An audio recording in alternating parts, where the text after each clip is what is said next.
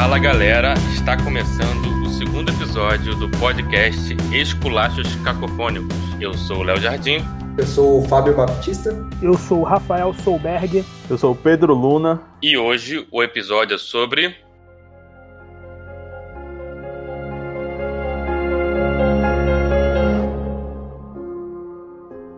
Stephen King e o terror.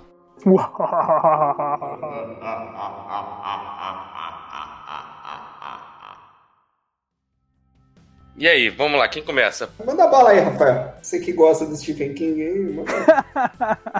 Tem haters do King na equipe aqui, Tem, pô? tem, pelo menos um. Putz, beleza. Vamos lá. Pelo menos um, tu pulou do barco. Eu falei pelo menos. Pô, eu te encontro na portaria, tu fica falando mal do Stephen King, agora tu foge. Agora chega aqui, né, na frente dos outros, dá pra Me trás. jogou aos lobos, tá ligado? Vamos ver durante o episódio. Vamos lá, só pra gente enumerar. Autores de terror que a gente conhece, assim, mais famosos, que a gente pode. Stephen King, né? É, Lovecraft, Lovecraft, claro. o filho do Stephen King lá, o John Hill. Joe Hill, Joe, né? é, Joe. Tem o Clive Barker também, Clive Baker, é. bem, bem conhecido aí. Bram Stoker, do Drácula lá, né? Ah, é, aí. Temos um que, na minha opinião, é terror, por mais que tenha gente que diga que não é. Edgar Allan Poe, pô, se aquilo não é terror, eu não sei o que é. Ah, é. É mais terror que o Lovecraft, porra. Pô, Ele é considerado o pai do terror, eu acho. Eu cheguei a ler em algum lugar. Mas o Corvo e o Gato Preto são bem terror, né, eu sim. acho. barril de amontilado do Edgar Allan Poe, tu fica com medo do início ao fim, cara. Cara, eu tô referência, eu tô referência. Né? O Poço e o Pêndulo também, do Edgar Allan Poe. Cara, é muito bom. E o filme também é caceta, Muito né? bom, né? Cara, tem um outro autor também que ele não é muito conhecido aqui no Brasil, porque ele é caro. Eu fui uma vez comprar um livro de contos dele, que é o Ambrose Bierce. Tem alguns contos soltos dele de terror na internet, vale a pena ver. Tem um que se chama O Olho do Cão. É muito, muito bom esse autor. Mas eu não consegui ler muita coisa dele porque ele é muito caro aqui. Mas ele é o quê? Ele é americano? Ele é americano. É caro o quê? Sai pela Dark Side lá, aqueles negócios de capa dura, livro com. Não, ele tem um livro reunido de contos que, se não me engano, é da Saraiva. Mas, primeiro, que nunca tá disponível o livro. Não, não sei qual é a tiragem dele. Nunca tá disponível. E quando tá disponível, é tipo 120 pratas, sabe? Caralho. Pode ser raro, cara, também. Perto de alguns livros do King aí, cara, raros, esse aí tá barato. Eu acho que, tipo, às vezes não tem saída, né, Pedro? Aí É. Acabou o estoque e aí a turma. Pouca tiragem, né? botar É. a prensa pra trabalhar não vale a pena. Pois né? é. Mas tem algum conto dele que você já leu? Esse óleo do cão, cara, eu li alguns na internet, tem mais que esse, mas esse óleo do cão, pô, eu fiquei meio impactado, assim, com o terror do cara, sabe? Qual que é a trama? Cara, um cara que é filho do maluco que faz óleo, tem uma fábrica de óleo de cães e o cara caça cães, tá, sabe, na cidade pra... e a mãe é uma aborteira, sabe? É uma família bem disfuncional assim. E tipo, contar mais que isso, eu vou começar a dar spoiler. tranquilo. O óleo do cão é, é porque o cara extrai o óleo dos cachorros, é isso? É, é, eles caçam cachorro pra tirar pra fazer um óleo. É, já dá pra sentir um pouco do. Pô, cachorro É. não, cara. Cachorro não. Cachorro Foda. é foda. Não vou ler, não. Ah, o Stephen King mata criança e tu não pode matar cachorro. Eu não falei que gosto de Stephen King. e a galera tá se entregando aí. Assim mesmo, as palavras saem, né? As palavras entregam. né? É, pois é.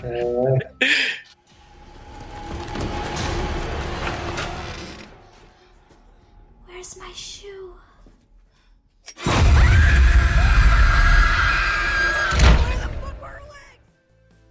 Óbvio que o Stephen King é referência, assim. O Stephen King durante muito tempo foi o meu autor preferido, sabe? Tipo, mas sei lá, acho que depois de um tempo você vai mudando o gosto, né? Eu não tenho muito esse negócio de autor preferido. Eu tenho fases assim que vai passando, sabe? Mas o que te fez é, essa migração aí é- foi muito violenta, cara, de autor preferido pra não gosto desse tipo. Pra hater. Pra hater. Cara, assim, não, não chega a ser um hater dele, porque eu não sou, não. Eu acho ele um cara super bacana. Eu, eu li o, sobre a escrita dele, pô, a história do cara é muito boa. E tem um também da Clive Rojac, que é também uma biografia dele, que conta um pouco mais pormenorizados os problemas dele com álcool, né? O negócio do acidente dele lá de carro. O cara é um fera, não dá pra desprezar o, o que o cara é. Ele escreve pra caramba, né? É, o problema dele também é que eu acho que ele escreve demais, né? Nem todo livro dele é bom pra caceta, né? Mas ele tem livros muito bons. O que o Fábio perguntou, acho que é justamente isso, sabe? Eu acho que, cara, como todo o autor, assim, que começa a viver de literatura, né, que vira comercial, o cara acaba, meu irmão, tendo que fazer muita coisa ruim. Tem uma linha de produção ali pro cara, né? Daí a qualidade se perde. Pois é. E ele se gaba dessa linha de produção dele. É, o livro dele, eu discordo de muita coisa que ele faz lá, cara. Eu não consigo trabalhar daquele jeito que ele trabalha, entendeu? O que, por exemplo? Não, esse negócio de escrever todo dia, mesmo que não tiver porra nenhuma pra escrever, é assim. 3 mil palavras, né, todo dia. 3 mil palavras por dia. Não, nem se eu tivesse tempo, assim. Eu, eu sinceramente, Era não um consigo. operário, velho. Um operário da escrita. Ele definitivamente é. um operário da escrita. Mas já entrando então já nesse,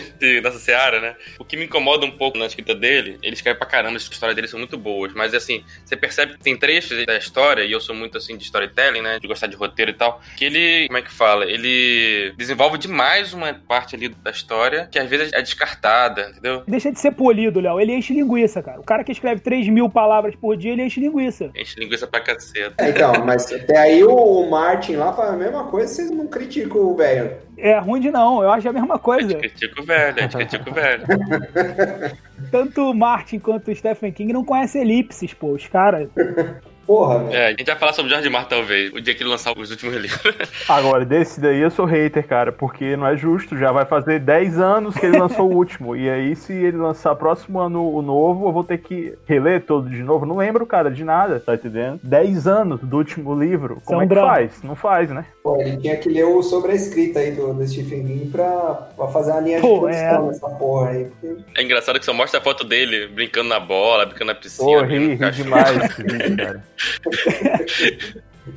Não precisa escrever 3 mil palavras por dia, mas por passar 10 anos sem escrever também é demais, né? Com certeza, viu, bicho? É, tem isso também. Mas voltando aqui, fechando o arco, é, eu acho que um pouco do Stephen King também. Só que a vantagem do Stephen King é que ele não para. ele também perde, ele também abre muitos arcos e não fecha todos, não tem essa neurose de fechar os arcos. Muitos livros dele, você lê, lê, lê, e fala, caramba, isso aqui tá, né? Por que que ele falou disso aqui? Não valeu nada, isso aqui jogou fora. Essa, essa trama foi só... Ajuda muito na imersão do conto também. Mas, ao mesmo tempo, assim, você fala, caraca, gordura pra caceta. Mano, qual que é aquela história que, o, que os caras ficam presos num mercado? É de Stephen King essa, não é? Que tem O um... nevoeiro, o nevoeiro, cara. Nevoeiro, é. Mano, eu assisti o filme só, né? Eu não, não li o livro, mas assistindo o filme eu não consigo imaginar aquela história escrita em assim, mais de dos 300 páginas, tá ligado? É um conto ali, cara. Ah, esse é É pequeno, né? conto, é um conto que tá em alguma coletânea dele aí. É curtinho o conto. É porque não necessariamente os filmes do King eles são baseados só nos romances, se liga. Tem muito filme baseado em conto aí também. Então, aquele sonho de liberdade, né? É conto também, não é? É, ali é conto também. É um conto já mais comprido, mas é um conto também.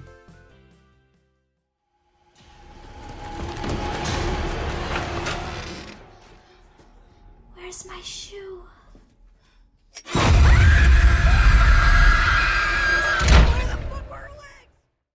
Então, Pedro, aí, é só hora, defende o Stephen King aí. Não, eu acho que o que o, Rafael falou aí também se, eu me enquadro no mesmo, no mesmo caso aí. Era o meu escritor favorito, eu tenho tatuagem do King, mas não é mais, cara. Só que eu acho que isso é uma parada natural, se liga. Eu acho que ele é um escritor, vamos chamar assim, de entrada. Ele é um bom escritor de entrada, sim. É, Por mais que alguns livros dele não sejam bons pra, de entrada, nem no estilo dele. Não entrada pra adolescente, É. né? Não, Sim, não é o Harry Potter, né? Mas...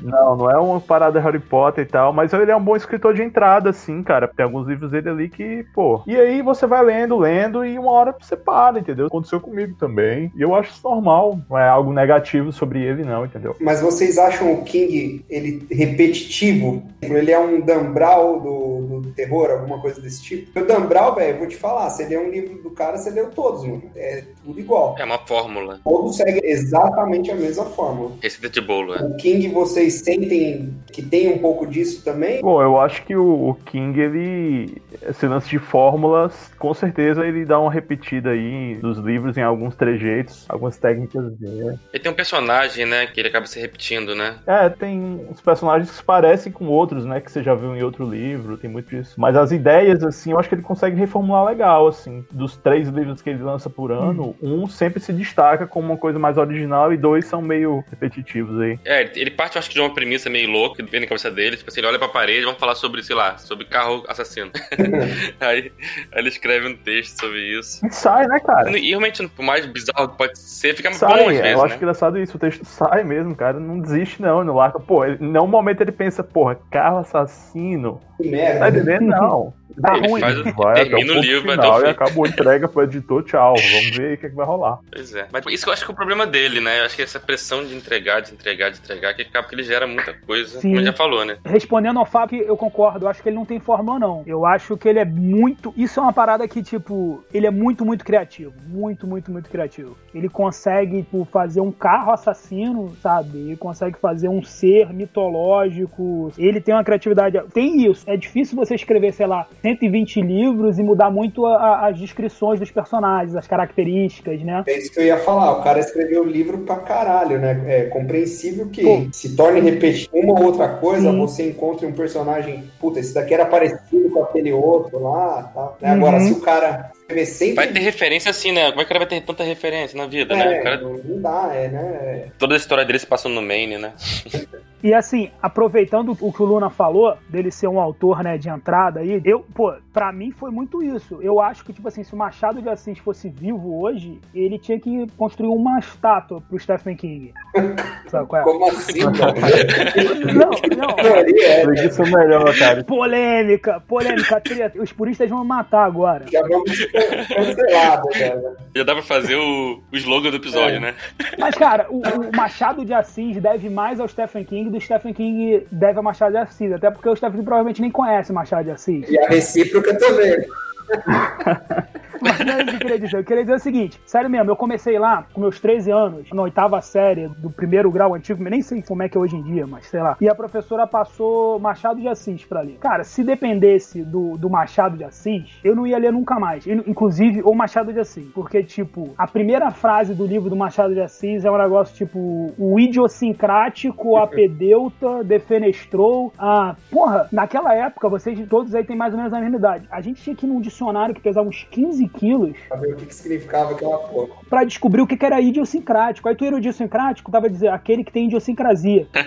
E naquela época era físico, né? A gente não tinha Porra, Aí internet. tu ia no idiosincrasia e dizia assim, idiosincrasia, peculiaridade. Puta, o que, que é peculiaridade? Aí tu ia no Não peculiaridade, nunca, né? tu tava com preguiça. Se você fosse dislexo, aí tu parava no pecúlio. Pecúlio é dinheiro, que não tem nada a ver com idiosincrático. Aí tu achava que o personagem era, tinha dinheiro. Ou seja, o cara terminava o dicionário antes que o livro do próprio Machado, né? Pois é, exatamente. E tipo, porra, não tem criança no mundo que pule de um vocabulário, sabe, normal pra um Machado de Assis, cara. Da primeira vez que eu peguei, eu achei que era aramaico. Eu falei, não era literatura brasileira essa porra? É outra coisa isso aqui. Concordam? E aí, quase na mesma época, eu ganhei o livro do Stephen King da minha tia. E comecei a gostar de literatura. E hoje, hoje, eu gosto mais de Machado de Assis do que Stephen King, sacou? É, eu acho que é um erro grande, né? Não sei se vale a pena a gente entrar nesse detalhe, mas assim, eu acho que é meio que consenso de que a literatura é muito mal explicada na escola, né? Eu, por exemplo, tenho meio raiva de literatura. Eu era mau aluno, tirava nota pra passar, assim, eu não gostava. Li o mínimo, pegava resumo. Naquela época não tinha internet, se tivesse, seria. Eu pegava resumo no final do livro e tal. Eu comecei a ler né, muito pequeno, era que nós de Agatha Christie, né? Uhum. Comecei a ler com, sei lá, 12, 13 anos na Agatha Christie. Stephen King eu conheci já adulto já, mas por causa dos filmes até. A Agatha Christie, ela é um estilo um pouco diferente do King, mas ela também é uma boa escritora de entrada. Eu lembro de ler a Agatha Christie bem pequeno, cara, assim, bem menino.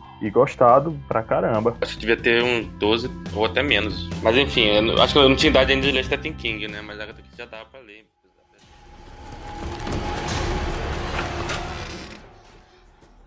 Where's my shoe?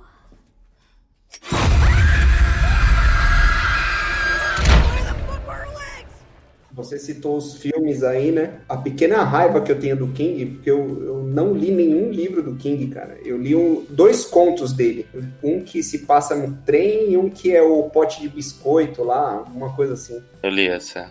É legal, assim, tipo, mas normal. Legal, normal. Mas bom, bom. E esse conto tem esse problema da prolixidade dele, né? Da extração de linguiça. É, só que assim, desde, desde moleque, conheci o nome do cara, né? Porra, o melhor escritor de terror tal, cara. E daí teve um, teve um dia lá que, porra, juntou a galera assim e vamos assistir um filme de terror, vamos assistir um filme de terror, vamos. Daí fomos lá na locadora, né? E eu querendo dar aquela impressionada, eu olhei assim, né? O Iluminado. Daí, porra, Stephen King e o Stanley Kubrick, né? Falei, falei, velho, falei pra todo mundo assim, eu enchi o peito pra falar, né? O melhor escritor de terror e, e o melhor diretor de cinema. Vocês vão se cagar de Não medo. pode dar errado, né? Essa combinação aí. Não, não tem, não, não tem o que dar errado, velho. Não tem o que dar errado. Fui xingado pra caralho depois que filme merda que você. Ô, Fábio, o- eu não sei se tu tá ligado, mas o próprio King odeia o filme.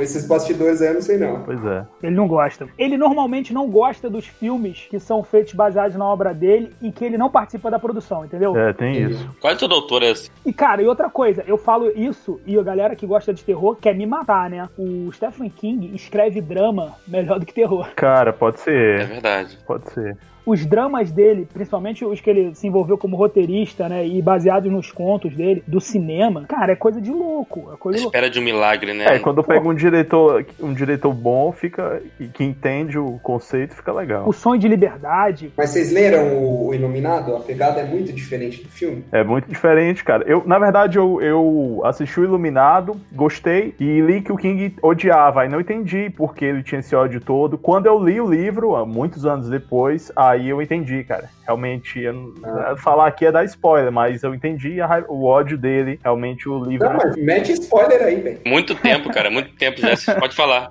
O Kubrick é um diretor que quis fazer do jeito dele o filme, beleza, mas ele Uhum. pegou alguns pontos do livro que e meteu no filme, algumas cenas que tem no livro, ele meteu no filme, só que elas não têm explicação alguma no filme. Já o livro, ela explica aquelas cenas. Então eu considerei isso um erro do diretor, por mais que ele faça da forma que ele quiser. Se ele queria fazer a versão dele, então que ele criasse cenas a mais, tá entendendo? Levasse a história pra outro lado, Entendi. cara. E não botar no filme uma cena que não tem explicação alguma. Cara, não importa se tu assistir 100 vezes o Iluminado. Tem algumas cenas lá que você não vai achar explicação. Aleatória. Totalmente aleatória. Ficou aleatório. E o livro não. Elas estão no livro, mas o livro se digna a explicá-las. Então, assim, ler o livro é uma experiência bem mais completa. Eu entendi. Exemplo aí rapidinho, só pra gente entender da diferença. Pronto, cara, tem uma cena do filme que o menino, ou é o meninozinho lá, daquele que fica andando, lá, o filho do personagem, ou é o Jack Nicholson. Um deles Uhum. tá andando pelo hotel e ele passa por uma porta, e nessa porta tem um cara fantasiado de coelho é, fazendo sexo oral num, num cara, assim, um cara de e o coelho levanta a cabeça e fixa, assim, os olhos no personagem. Pronto, não adianta, tu pode assistir esse filme mil vezes, tu não vai achar a explicação dessa cena, a não ser que ela esteja muito escondida aí, eu não sei. Já o livro explica quem é o cara vestido de coelho, explica a situação, tá entendendo? Então, assim, pra que, que o Kubrick botou isso no filme, cara? Pra ficar jogado ali, assim. Acho que ele quis dar um ar meio bizarro, né? Sei lá, alguma coisa desse tipo, assim, né? Pois é, mas assim, eu não sei, eu acho que ele poderia ter usado, ter até botado coisas da cabeça dele mesmo, interferido na história, mas não pegar pontos já originais da história e jogar lá e deixar o espectador só de boca aberta, entendeu? Eu achei que o King tem razão, né? Se eu tô com ele. Entendi. É, porque às vezes o que o Rafa falou do quando o escritor não se envolve na produção, né, costuma ficar meio bravo. E tipo, tem esse caso aí que eu não tenho comparativo, mas pelo que você tá falando, o cara tinha certa razão. E tem tipo o Alan Moore lá, que, porra, ficou bravo com, o- com a adaptação do Atman. Uhum. Porra, Ele não gosta de nenhuma, na verdade. ah, o cara é chato pra caralho, velho. Pra...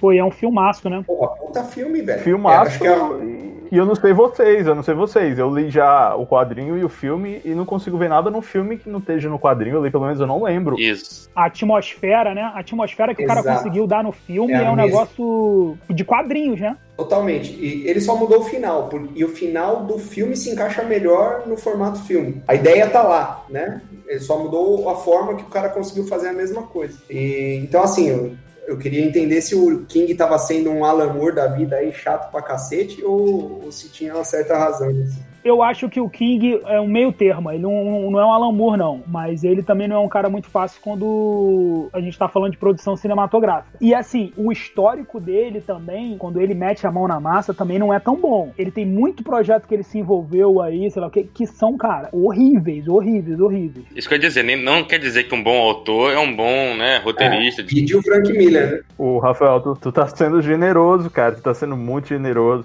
É um desastre completo. Ele dirigiu um filme, né? Aquele comboio do terror, que é, que é os caminhões. Não feliz que ter criado só um carro assassino, ele criou um comboio. né? comboio, a- as máquinas criam vida. E ele dirigiu o filme. E o pior é que ele tava numa fase que ele usava muita droga e tal. E depois ele falou: olha, é o seguinte, Uhum. eu realmente não fazia a menor ideia do que eu tava fazendo. Eu dirigia cheirado. E saiu isso aí, cara. Cara, mas ó, mesmo se ele tivesse de cara limpa, mano, não, não É. tem como um filme chamado Comboio do Terror dar certo. Você falou do carro, né? Não, não tem. É uma mistura de Transformers É, né, tipo, com, com- com vermes malditos. É, mas assim, tinha uma época dos anos. final dos anos 80, começo dos anos 90, e tinha uma vibe no terror aí também cinematográfico, que eram os eletrodomésticos assassinos, né? Tinha geladeira assassina. Ambulância assassina. Pô, você ia numa, numa locadora, numa locadora de VHS ali, anos 80 e 90, cara, era só isso aí. Ambulância assassina, refrigerador isso, né? assassino, ventilador do mal, era essas paradas aí, se liga. Tinha um tomatinho assassino também, Tem, lembro. tem. Tomate- Tomate assassino também. Tinha Era tomate mais assassino, antigo, mas camisinha assassina, tinha tudo, cara, tinha tudo, tudo. A camisinha, ele comia, Sério? comia o ovo do detetive, o cara passou o filme atrás dela, bicho. Uns roteiros maluco aí. Tem, tem um filme genial que eu não sei, é meio independente, que até brinca com isso, que é o pneu. Tem. Do Sim, pneu sim. assassino. Mesma coisa. Cara, pô, É- é mais zoeira esse fantástico. da pneu é zoeira, né? fantástico, é fantástico. É zoeira, é zoeira. Vocês assistiram Hacking para um Sonho? Eu vi, já vi esse filme. Pô, cara, tem uma cena de geladeira do terror ali que é, que é meio assustadora. eu tô aqui pensando que eu acho que eu já vi, só não tô lembrando assim pelo nome. Cara, esse filme é do caralho. Esse filme é foda demais. É, é filme que deixa perturbado. Não é terror, É, não é terror. mas é um filme que te deixa perturbado, velho. Com uma dúvida. Você tá falando de King ainda? É aquele filme da Carrie, a estranha, né? Foi o primeiro livro dele, né? E eu acho que talvez um dos primeiros filmes adaptados, Foi, né? foi. Sabe Uhum. se ele curtiu? Porque eu achei que ficou bem parecido, né? Cara, eu não sei se ele curtiu o filme, não, mas a- o cheque que veio ele curtiu pra caramba. Inclusive, o, o Iluminado, ele. O King não gosta, mas é o filme que deu a explosão dele, assim, pra Lua, entendeu? Foi o foguete do King pra Lua. Ele já era best-seller, já tava rico, já tava vendendo, mas depois do Iluminado, que é de 80, Carrie é de 76, por aí, depois do Iluminado, a carreira dele, pô, bombou e não parou mais, cara. Então ele deve alguma coisa ao Kubrick aí, tá ligado? Não é só coisa ruim, não. O filme, ele tá falando aqui, realmente tem umas cenas sem pé nem cabeça, né? Mas, caraca, Pô, mas é um bom filme. Eu acho um bom filme. Eu acho um bom filme. É, não, eu gosto também. É um clássico, porra, é mil vezes referenciado. Acho que teve um- uma série uma, que não referenciou aquela cena do Here's Johnny, né? O meme do cara congelado. É, não, tem clipe, tem série, Simpsons, tem tudo, cara. O filme é, o filme é bem clássico. Tem Jack Nicholson, Jack né, cara? Nicholson também, no auge ali, né? Pô, com aquela cara dele de maluco, né? Faz- Fazendo Jack Nicholson, né? Jack Nicholson fazendo Jack Nicholson é, É. indicação ao Oscar, certo? É. Tá entendendo? Não tem erro, Então, não. pra vocês terem ideia, o- tem um outro filme iluminado que o Stephen King se meteu na produção, que é pra TV, né? É. É um filme enorme, fita dupla e tudo. Pô, é horrível. Você não consegue ficar 15 minutos vendo.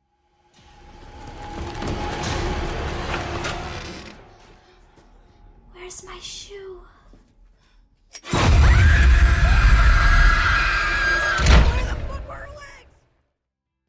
Cara, o Stephen King, eu acho que sim, ele é uma entidade, né, bicho? Da cultura pop. Uhum. Eu acho que ele já ultrapassou o lance da literatura. Ele é uma entidade da cultura pop, porque se a gente não conhece o King pelos livros, a gente conhece pelos filmes. E assim, quem vai atrás da história dele, a história do cara de vida, parece história assim de astro do rock, tá entendendo? Tem vício em droga, recaída, retomada, clínica de reabilitação, tem acidente que quase matou ele, tem retorno, tem drama. Uhum. Então o cara realmente é é uma figura que chama muita atenção, cara. Tanto, tanto é que quem começa a ler King normalmente quer saber mais sobre o autor, né? Às vezes Uhum. você lê uns livros ali e você nem se interessa pelo autor, só quer saber o nome. E o King não. Geralmente quem começa a ler King vai atrás de biografia, vai no Google ali, história do Stephen King. Vocês acham isso legal? Não tô falando que é certo ou errado, mas tipo. O que o autor virar estrela, é isso? Não, não, é, também. Eu ir atrás do autor, ver o que que ele. Essa base, essa base de fã, né? Isso. Assim, estrela ele não virou, porque o cara ainda mora na mesma casa. É, lá no Maine e tudo. Se você botar no YouTube, a casa dele é naquelas cidades do Maine que não tem muro, se liga, a casa é aberta e ele sai pra passear com o cachorro, o pessoal fica na frente, encontra ele. Superstar ele não é, mas Ele é muito fiel, né? Às raízes dele, né? Não, eu não falo em relação ao artista, eu, eu falo em relação ao espectador. Tipo, Eu entendi. tipo, o quanto que isso pode te trazer de, de benefício, digamos assim. Porque eu, eu acho que a chance maior de você fazer isso é quebrar a cara. É tipo, você desgostar um pouco Uhum. do cara. Você vai achar alguma coisinha ali que às vezes você vai desgostar. E muito provavelmente isso é um pouco difícil Uhum. no separar as coisas. Não deveria, mas O autor fica maior, né, que a obra, né? isso. É. Tem um exemplo também, que já que tá no nosso tema de terror também, que é o Lovecraft, né? Exato. É aí que eu queria chegar. O Lovecraft, tudo bem, tudo bem que ele é um cara de início do século XX ali, né? É. Mas ele era um cara meio, assim, odioso, né? Quando a gente começa a estudar ele, você começa a perceber que ele tinha várias opiniões ali que são bem controversas. É, ele tá acusado de racismo, de, de uma série de coisas. Não, e pior, que eu li os contos dele, a maioria, não todos, porque eu, alguns contos dele não consigo ler, porque ele é um cara muito prolixo também, mas no sentido diferente do King, ele é muito, textos são adjetivados. Exato. Então, assim, tem conto dele que eu não consigo passar da primeira página, assim. Mas tem alguns muito bons. O próprio of Cthulhu é bom. Apesar de ter um pouco dessa vibe de ad- adjetivação, mas funciona bem. Entendendo também que é um conto de época, né? Mas quando eu comecei a ler Lovecraft, assim, primeira vez eu li normal. Depois que eu procurei saber dele, né? Que a gente começa a gostar de literatura começa a procurar mais sobre os autores, né? E vi esses problemas que ele tinha, você começa a perceber isso na obra. Hoje mesmo, tava relendo o of Cthulhu pra dar uma aquecida aqui pro podcast. E os cultistas são são todos do Haiti, que fazem. Como é que chama? Voodoo. Voodoo, tudo de voodoo. E ele fala das pessoas como se fossem realmente inferiores. Mas o voodoo nasceu no Haiti mesmo, né? Vocês sabem, né? Eu sei, sim, É. mas eu tô falando assim, não, como se os cultistas do Cthulhu tivessem alguma relação com o voodoo. E, mas o problema é que como você percebe como ele fala, né? Mas se a Uhum. gente for pra esse caminho também, é como ele, tem, que entender também que é um autor de época, né? E se for pra esse caminho, tem que ver Machado também, né? É, eu, eu não sei. Não, com certeza. E outra coisa, isso que o Fábio tá falando aí, eh, em tempos de internet, pô, em, meia hora de pesquisa no Google aí, cara, você já viu toda a vida do cara e tal, então nem não tem É. nem como você fugir muito disso. Acho que no mínimo acho que ele tem que cancelar grandes autores, né? Cara, eu acho perigoso demais eu isso aí. Eu entendo, não é questão de passar pano, não. Eu acho que tem coisas que precisam ser ditas. Se o cara era racista, fala que o cara é racista, óbvio. Mesmo que seja dentro do contexto ou fora do contexto, é preciso dar nome às coisas. Mas, cara, se você for olhar forma mais minuciosa, não sobra ninguém. Isso. Não sobra eu que vos falo aqui, entendeu? Já se vai vasculhar a gente, olhar o nosso podcast. Não, é. Não, cara, eu tenho contos, eu tenho contos que eu escrevi de forma orgânica, que hoje eu vejo e falo, caraca, olha o que que eu escrevi aqui, que parada machista, que sei lá o que, sabe? Mas, É. tipo, era um outro olhar, entendeu? Era o- hoje em dia, eu provavelmente não escrevo, porque, inclusive, eu amadureci, não só como escritor, mas como pessoa, né? Tipo, Não, tudo bem, mas é, o quanto de você que vai pra obra, que vai pro texto, entendeu? Às vezes você tá escrevendo um cara Sim. ali que é escroto pra caralho mesmo. ah, claro, não, não, óbvio, ficção. É que nesse caso não era, não, esse caso não era mesmo, não. Era tipo, Era você mesmo. Era uma Era- cidade com 10 personagens, eram uns 10 personagens homens brancos e iguais, sabe? Tipo aquela coisa, porque eu- a gente meio que aprende vendo isso todo dia na televisão, né? Na nossa infância. Você escreveu Dark, é isso? É um Dark do Rio de Janeiro, tá ligado? Tem que ver também a questão dos textos temáticos, né, cara? A gente que escreve desafio Sim. tem muito isso. Às vezes o tema ele pede uns personagens que não tem nada a ver com você, e você cria eles mesmo, entendeu? Com base no que você conhece. Sim, sim, com certeza. Não, eu me diverto muito, né? Assim, escrevendo com narradores, personagens narradores. Aí nesse caso eu gosto de narrar em primeira pessoa, né? Que são bem filha da puta. É, sei lá, tem algum prazer em ser filha da puta, pelo menos nessa parte.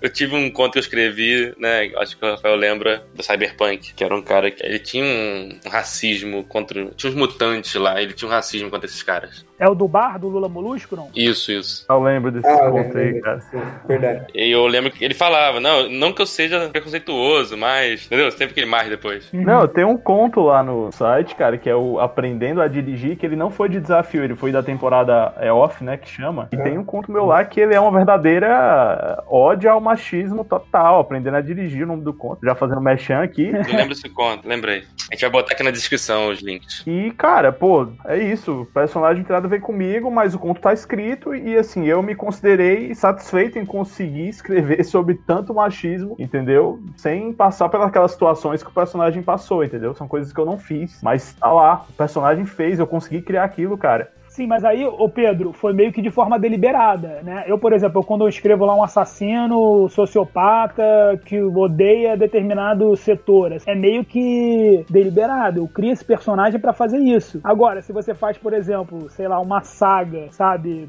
Com a jornada do herói, todo virtuoso, e tu bota um cara que é mó filho da puta, sabe? Tipo, É, meio complicado, sacou? Não é o anti-herói, é o teu herói fazendo tudo bonzinho e o cara meio que é um filho da puta, sabe? é, eu tô entendendo onde você quer chegar. Entendeu? Tem mensagem também do conto, né? Às vezes o conto ele passa a mensagem como se aquilo fosse a coisa certa, entendeu?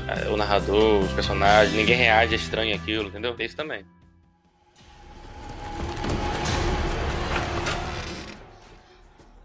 Where's my shoe?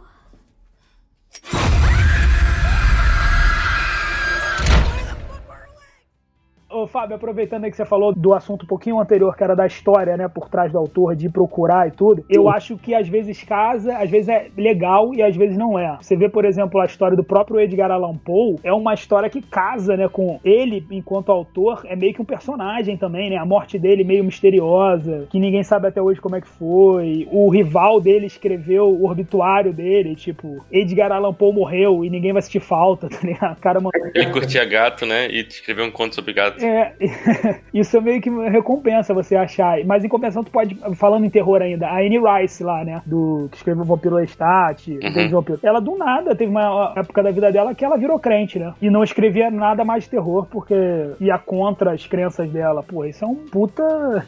Sabia. E ela devolveu a grana? Pois é, não, né? Ah, tá louco? Não devolveu a grana. E é muito bom esse livro dela. Tanto o Vampiro Lestat quanto Entrevista com o Vampiro são dois bons livros de vampiro, né? São, são, gosto. Legal. Vivo vendo um sebo esse livro aí. O King tem um, livro, A Hora do Vampiro, que é o Silent Slot, aí o cara botou A Hora do Vampiro, agora todo mundo já sabe que é vampiro desde a página 1, Da capa. que é muito bom, é um livraço, eu gosto muito desse livro, muito, muito, muito. Foi um dos primeiros livros que eu li do King. Cara, a minha tatuagem é, é o o nome Silent Slot. Também gostei muito desse livro. Ele é um, é um dos melhores também que eu já li. dele. Bicho, uma coisa que eu acho que a gente tem que falar do King, é- que é uma característica bem louca dele, que ele é um, é um escritor tão criativo que ele acaba sendo premonitório. Ele tem uns lances de premonição que é impressionantes, cara. A Dança da Morte, pô, a Dança da Morte, a gente tá vivendo aí quase um... Não é quase, né? Porque- É. Mas é uma coisa engraçada. Com certeza esse livro tá bombando de venda por conta da- do coronavírus, entendeu? Porque É. fala de vírus, né? Da população morrendo, Dança da Morte. É um dos melhores dele também, eu acho também, do School. Ah, pra mim é o melhor. Esse é pra mim é o melhor com Muito certeza. bom. Qual que é? A Dança da A Dança Morte. da Morte. Que em inglês é The Stand, né? Isso, The Stand. O vírus escapa do laboratório e atinge os Estados Unidos inteiro. 99% da população morre, só 1% fica. Caralho. E aí rola uma briga do bem contra o mal, né? E, cara, 1.200 e poucas páginas. Eu recomendo a quem for ler a pegar essa última versão aí que saiu, porque é completa. É, as versões antigas elas são cortadas. Então, peguem a de 1.200 e poucas páginas aí, que é o livro completão. Eu não sei qual que eu li, mas assim, nesse livro eu não vi aquela sensação chata de gordura. Por mais que deva ter, não lembro. Mas assim, pelo menos as, as tramas paralelas ali da gordura dele eram tão boas que não incomodavam, entendeu? Não veja a série. É, a série é meio. Ele participa da série. Deve ter um, ele deve estar passando lá atrás. Cara, e o pior é que ele é bom ator, cara. Ele não é um ator muito ruim, não, viu? Não sei se. Tudo bem que é só participação especial, mas não manda muito mal, não. É tipo o Stan Lee no- nos filmes da Marvel. Pronto, é tipo um Stan Lee Sim, aí. É sim. um lance desse É. aí. Ele ficou bem no Witch 2. Esse eu não vi ainda, cara. Cara, não assisti esse filme também. Vi só um. Também não. Não, já teve It 2, já, né? Já, já. Então eles adultos. É, eu só vi o primeiro, é. Teve Aranha Noite 2? Não sei, o Rafael viu aí. A aranha, É. aquela do, que o cara se transforma na aranha, Isso, o Pennywise. Uhum. teve. Pô, tem que ter, né, Léo? Ah, porra. Ah, não, mas esse negócio tem que ter. Tem aquela cena que é a polêmica total? Não, né? Não tem, não tem, não tem como ter. Qual que é? Qual? Qual cena? Do, do incesto, cara, lá. Do, incesto não, né? Do- da suruba louca. Mas é no primeiro isso, não é? Não, tem Não. não. Não, que eu lembre não. Eu já vi tem um tempinho, mas que eu lembre não. Não, mas não tem como ter. Não tem como ter, cara. Mas eu li que é no primeiro isso aí. Na versão antigona do, dos anos 90? Seria no, no filme 1, não no 2. Ah, sim. Ah, então não teve não. Se não teve no 1, não teve não. Não, não teve no primeiro filme Teve também, não. Muito polêmica, ia ser muito polêmica esse. Eu gostei muito dos atores, né? Dos atores velhos, eu gostei, achei legal. Combinou, combinou com a galera jovem. Tipo Dark.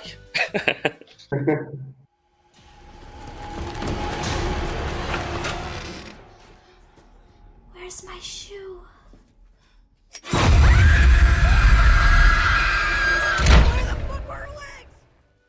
Mas, cara, deixa eu só falar ainda mais desse lance da premonição, porque realmente é interessante. Uhum. Tem esse livro Dança da Morte. Aí você pode pegar, por exemplo, A Zona Morta, que é um livro que ele fala de um cara que é meio paranormal, e ele um dia toca na mão, aperta a mão de um candidato a político, alguma coisa assim, e ele prevê, né, nesse aperto de mão, que o cara vai ser o futuro presidente dos Estados Unidos e que vai causar a Terceira Guerra Mundial. E esse personagem político, ele é o Donald Trump inteiro, cara, inteiro. E esse livro é de 30 anos atrás, tá ligado? Caralho, Terceira Guerra Mundial tá aí. Você pega é, O Sobrevivente, que tem até um filme com o Schwarzenegger, que ele participa de um jogo lá. Sim, é muito bom isso. E prevê esse lance de reality show, de negada assim, televisão, reality. Tá faltando. Na verdade, tá faltando Como é, aí cara? no sobrevivente. Eu veria. Ah, sim, pronto, aí. Eu veria também tranquilo. E o caso mais emblemático, ele tem um conto chamado Rage, eu acho que é Rage o nome do conto, que fala sobre dois garotos que vão na escola e assassinam a, a turma, a professora. E depois que rolou aquele Columbine, aquele lance lá, né? Ele mandou proibir o conto. E tanto é que o livro que saiu aqui no Brasil com esse conto, pela editora Francisco Alves, nos anos 80, ele hoje é vendido por mil reais, cara. Porque esse conto, ele não vai sair mais nunca. Tu não vai encontrar esse conto em nenhum livro nunca mais.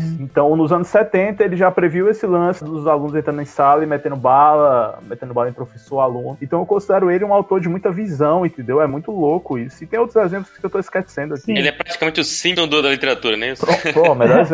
Melhor exemplo. aí. Bah, deixa eu fazer o advogado do diabo um pouquinho. Manda aí. Você é o advogado, cara.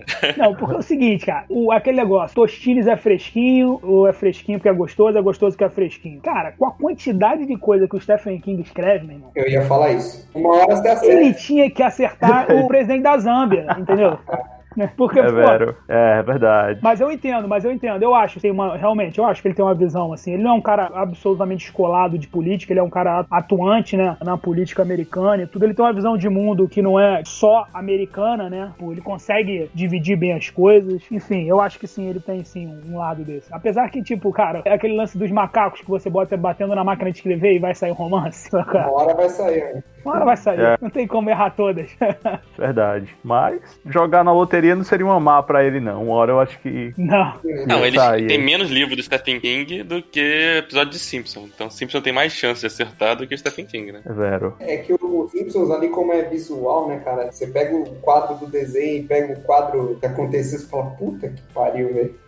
É, é coincidência. Peraí, vocês manjam do, do Clive Barker, que não sei como é que vocês chamam aí, que é apadrinhado do King, né? Assim, mas tem desenvolveu uma identidade bem própria aí. Qual livro? Cita um livro dele aí. Não, ele tem aquele filme que é bem famoso, né? Do Hellraiser, que tem aquele Pinhead, aquele maluco todo branco, cheio Ah, de prego sim. na cara. Eu tinha um medo da porra desse filme, velho. Era meu trauma de infância também, cara. O Barker é o King mais visceral, né? Ele escreve livros de, do, de gore, terror mais gore, voltado pro masoquismo. Eu ia falar isso, é bem diferente, bem diferente. Eu falei do apadrinhamento porque o, o King ele, ele consegue transformar escritores pequenos em gigantes só botando na capa, né? Sim. E aí ele, ele falou assim no- nos anos 80: é, Eu vi o futuro do terror e o nome do, desse futuro do terror é Clive Barker. Ele falou essa frase. E aí, meu amigo, Clive Barker daí Aí decolou, né? decolou que nem foguete. Então ele ficou conhecido. Aí começou o Hellraiser e tal. Mas o cara é bom, eu acho bom. Não li todos dele, não. Tem um- alguns aqui em casa. Só vi os filmes, nunca li nada dele, não. Mas até hoje tem pesadelo com aquele cachorro, aquele puta merda.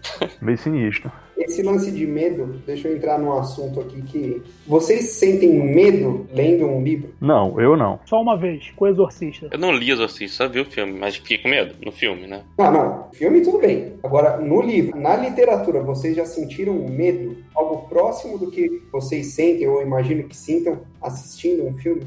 Cara, eu respondo curto e grosso, não. É, tem uma Não, apreensão, tem um suspense, né? Agora, medo. O cinema em geral veio pra alavancar o terror aí, É. cara. Sem cinema, o terror não teria 10% da, da projeção que ele tem hoje. Disparado. pô. Não, com certeza. Acho que a trilha sonora, nesse caso, faz toda a diferença. Apesar de que tem gente que sente medo, viu, cara? Tem gente que sente medo lendo, sim. Você dá uma passada no Scooby da vida aí, aquele site lá, né, de crítica. Crítica sim, né? Ah, mas não dá, não dá pra acreditar naquela porra, né, velho? Cara, até no próprio Entre Contos, às vezes tinha um pessoal que fazia Sim. umas críticas lá que eu achava sincero, que a pessoa falou, pô, me arrepiei nessa parte e tal. E eu lendo o mesmo conto, eu, caramba, eu não senti nada né, nessa parte. Tem gente que se impressiona. Sim, né? Arrepiar no sentido. É, se você sente uma, uma apreensão, suspense, aquela vontade de descobrir o que vai acontecer, você fica ali, caraca. Mas isso não é medo, isso é, isso é suspense, né? É apreensão. Medo mesmo, assim. Medo, meu medo é muito visual, né? Não sei se. No Scooby eu vi muito disso. O pessoal falando o clichêzão, os clichêzões, né? Ah, caramba, eu lendo esse livro, eu olhava debaixo da cama. O pessoal fala assim, eu não sei se é verdade, mas o pessoal fala muito isso. Mas não, eu não sinto medo lendo nada, não, cara. Me empolgo, me envolvo, mas medo não. Então, cara, eu lendo, na verdade, assim, eu não sinto muitas emoções, velho. Eu não.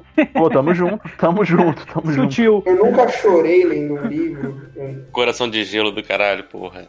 Pô, velho. Ah, eu, eu choro no filme, mano. Eu chorei no Rock Balboa, velho. Eu já chorei no livro já. Eu já chorei lendo conto. Vingadores, Vingadores Ultimato. Não, não, e é covardia. Nem, nem fala isso que eu choro agora de novo. Mas assim, lendo o livro, eu nunca chorei. Eu, pra não falar que eu não senti medo, eu senti algo próximo de medo, né? Foi aquela sensação incômoda. Não foi nem em livro, cara. Foi num quadrinho do Sandman. Ah, que sim. o cara, ele tá numa lanchonete e ele vai contando as últimas 12 horas dele, cara. Puta, é do caralho aquela história. Me deu um pouco de medo, de uma sensação incômoda. Nisso, no quadrinho do Constantine, teve uma parte lá que foi pesada pra caralho, assim, tipo, me deu uma, uma agonia também. Mas tem o visual, né? O visual, cara, e o cinema ainda, além do visual, tem o, o som, né, cara? Tem aquela. É, é covardia comparar, mas assim, eu vejo também, Pedro citou aí as resenhas do Scooby e tal, que o pessoal fala, porra, eu chorei. Chorar eu acredito 100%, porque, né, o pessoal, pô, me chorei pra cacete lendo A Cabana, mudou minha vida. Pô, caralho, velho, como que você chorou lendo A Cabana, mano? Como, como pode o negócio? Enfim, daí surgiu a dúvida, né? Se vocês também tinham esse coração de pedra, assim, eu... Não, eu tenho um negócio, cara, assim, com histórias eu sou assim, às vezes eu não me conecto, às vezes eu me conecto. Quando eu me conecto, eu entro pra caralho na trama ali e geralmente o autor consegue a emoção que ele, que ele pretende. Mas no terror, medo, medo, esse negócio que você falou de olhar embaixo da cama ou, ou ter pesadelo, nunca aconteceu com livros. Com filmes sim, claro, mas livros não. Agora sim, já chorei, já ri, já... Ah. Já me emocionei, já saí lendo histórias porque eu acabo me interessando muito pelos personagens, né? E tem os autores filha da puta, que, né, que Eu já fiquei com medo escrevendo. Eu já chorei escrevendo, mas lendo, não. Putz, então era, é, tinha uma coisa pessoal na hora da escrita. Não, puta, cara, não tinha. Se eu te falar, o personagem não, não tinha nada a ver comigo, mas acho que eu tava tão envolvido na história. incorporou. Então, esse lance de incorporar, eu escrevo incorporando o cara. Às vezes eu fico dando volta aqui na sala igual besta, falando como se fosse o cara, tipo, como se fosse um teatro. Interna, hein? É, porra, é sério. Eu passo na rua e às vezes eu tenho medo do pessoal falar isso. me pegaram e me trancaram num manicômio. Um que eu chorei na- no final foi aquele Capitão Narigudo lá, tá ligado? Aquele um conto lá. Porra, Ah, tá. é meio nada a ver, assim, o conto, né? Ele é meio tristezinho no final, mas você fala, porra, não é, não é de chorar. E, e para mim foi uma é, catarse, né? Que fala, né? Quando, quando Uhum. junta o sentimento do personagem, quando Aquele conto é bom. ele foi muito grande pra mim aquilo. E teve outros casos. E de medo também. Escrevendo, passei por algumas situações de medo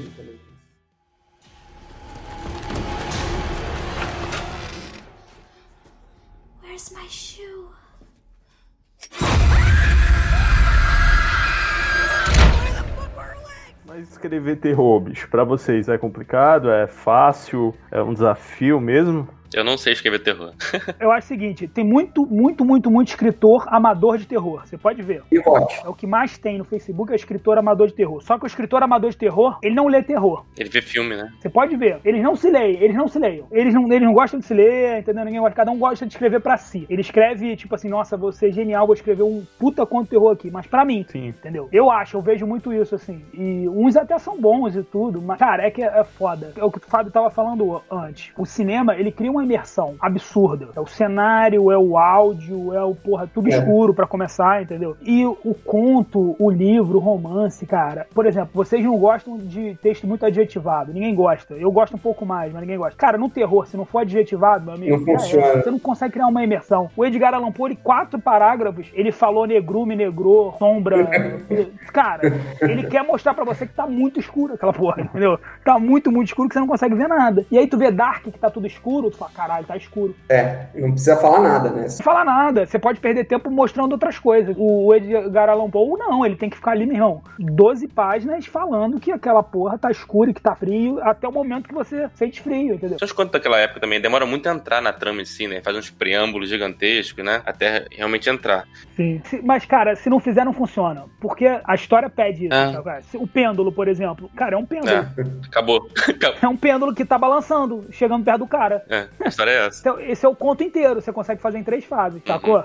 Não, é isso aí. Tinha um pêndulo que descia É. ao- aos poucos. O pêndulo desce. Você- Pô, mas uma ideia legal, né, cara? Pra, assim, ainda mais pra época e tal. Que- aquele Sim. outro lá do, do cara que é emparedado, também ideia, Aí o barril de amontilhado, é, esse dá medo. ideias sinistras, né, cara? Assim, por mais que você nem consiga ler hoje em dia de legal e tal, pô, não me animei com a leitura, mas por trás a ideia pioneiras Sim. e bem sinistras. As mentes dos caras era, era... Coração denunciante, né? Também. Gato preto, né, claro. Gato preto. Pô, falando nisso, eu lembrei, o Fábio traduziu o Corvo, não foi? Foi, foi. Foi eu, foi eu. Pô, é genial. O Corvo é genial. Eu tatuei o Corvo, né? Nunca mais. Nunca mais. É genial. Aquilo ali é. É, eu, na verdade, eu peguei as traduções, né? As traduções mais famosas que tinham, né? E fui juntando com, com algumas coisas mais. Da língua mais moderna, né? É, Atuais. mais atual e eu achei que ficou legal, cara, aquela tradução. Ficou, eu lembro, ficou bom. Não, é, foi legal que comparando a sua tradução, vocês vão me dar trabalho e botar tudo no link aqui no post. Mas comparando essa tradução que você fez com a tradução que eu tinha lido a primeira vez, cara, ficou muito melhor, porque ficou na língua atual, né? É, então, é, é o que a gente tava falando no começo também, né? Você pega lá Machado de Assis. Porra, na época era. Até hoje é insuperável, né? Mas você pega uma criança, né? Você pega alguém de hoje que não tá acostumado com determinadas palavras, e pega aquilo ali e você fala, você afasta o cara. É, por isso que a gente tá falando do King ser um cara de entrada, né? Um autor de entrada, porque o texto dele é fácil de ler, né? Assim, não tem maneirismo. A gordura dele não é no texto, né? É uma gordura Sim. na história. O texto dele é muito limpo, né? Inclusive, no, no sobre a É. escrita, Uhum. ele fala pra cortar adjetivo, né? Então, assim, aí uma outra questão até que eu queria trazer em algum momento, eh, vai ser agora, foda-se. Pode falar. a gente não consegue ter pauta mesmo. A parada é o seguinte, você, quando lê um livro, cada um é, tá à procura de alguma coisa. Tem gente que lê porque é hobby, tem gente que lê porque quer explorar outras coisas, tem gente que lê pra melhorar a escrita, o vocabulário, tem gente que estuda, né? Que lê outras coisas pra estudar mesmo. Cada um quer uma coisa do livro, entendeu? Então, tipo, eu acho que a gente acaba meio que encaixotando tudo, achando que todo mundo quer hobby, sabe? Todo mundo quer se divertir lendo o livro. E não é a verdade, tá ligado? Não, não, mas eu, por exemplo, eu quero me divertir, mas também busco hoje, né? Hoje, eu busco ver um trabalho melhor da palavra. Sabe, tipo, puto, o cara. Olha essa frase que o cara escreveu. Eu li. Um dos últimos que eu li inclusive, foi Lolita. Foi o melhor livro que eu li até hoje, cara. O melhor escrito, né? Mas talvez se eu pegasse esse mesmo livro lá, sei lá, com 16 anos, porra, não ia apreciar, porque daí só sobra a história. Você não, Sim, eu não sim. teria a base pra, pra identificar o quão bem a porra do Nabokov escreve. O quanto aquilo ali é Uhum. Exato. Mas é, você não espera só uma historinha, entendeu? Bonita. Não. Tipo Dan Brown. Não é o código da 20, sabe? Arqueou a sobrancelha, girou nos calcanhares, deu de ombros. e- Você não espera só isso da literatura hoje em dia, né? Óbvio que na época que eu li o Código da Vinci, sei lá, 10 anos, assim, eu falei, caraca, que irado, muito boa história, sensacional, esse cara é um gênio, sei lá o quê. E hoje em dia, se eu pego um Código da Vinci, não o Código da Vinci, né? Mas um similar do Código da Vinci, eu paro de ler. Eu não consigo avançar muito, sabe? Eu falo, pô, mano, a história até é boa, mas tá meio chato. É, tem vantagens e desvantagens, né? Eu acho que autores, esse tipo de escrita, né, um pouco mais elaborada, se o cara erra a mão, afasta, né? Afasta leitores. Sim. Então, se ele conseguir, alguns conseguem, né? Gabriel Garcia Mar, enfim, vários outros, assim. Não, Gabriel Garcia Marques, cara, se eu começasse a minha vida de, de leitor por 100 anos de solidão, eu não teria lido nada nunca mais na minha vida. velho. Eu, é, eu lembro que o Fábio não se deu muito bem com esse livro, não. Não, não, nem um pouco. Não, eu adoro esse livro, cara. Eu, a primeira vez que eu fui ler, eu desisti também, larguei. Nossa, pois pra mim foi a maior primeira vista, cara. Não, e, não assim, ele, ele começa muito bem, né? Ele, pô, a primeira frase, acho que até hoje a melhor primeira fase de todos os livros que eu já li. Aquele primeiro parágrafo lá é. Primeiro parágrafo é fantástico. Se você botar no Google primeiro parágrafo, primeiros parágrafos, vai ter esse aí na listagem, com certeza. É esse e Lolita. Os dois ali são. Lolita, é, cabeça de chave aí. E agora é, isso aí é muito louco. É justamente isso. O Fábio não curtiu, assim. O Leonardo disse na primeira leitura não foi bem. Pô, pra mim, na primeira leitura já virou um dos melhores livros de sempre. Literatura é isso, cara, entendeu? Cada um tem seu momento. Mas você leu quando isso? Primeira vez que você leu 100 anos de solidão, quantos anos você tinha? Ah, não, já tinha mais de 20 aí. Então, mas você já tinha uma bagagem de leitura, provavelmente. Não, com certeza. Mas aí, pô, tu não leu agora também, com bagagem, tá entendendo? Então, assim, eu acho que talvez depois tu lê de novo e goste. Eu, nem... eu acho que não sei, Sim. cara. Os livros, eles são jogados aí. Eu li de novo, acho um livraço, né? Eu acho um livraço, assim. Pô, eu li depois de velho também. Não li novo, não. Eu li depois de velho. Ah, e eu não aconselharia ninguém ler esse livro novão assim, não, cara. É um livro difícil de ler mesmo. Não é fácil, não. Tem que ter uma preparação, né? Vai se acostumando que tem um nome nome igual aí, um monte de nome igual. É uma loucura. Mas o livro é maneiro e tem esse negócio do realinho fantástico. Faltou uma, uma consultoria ali pra mudar aqueles nomes, hein? Dá uma facilitada pro leitor também, que ninguém é obrigado, hein? Matheus Aureliano naquela. Ah, pois eu gostei, cara. Ó, gostei. Meteu o dane-se e te vira, cara.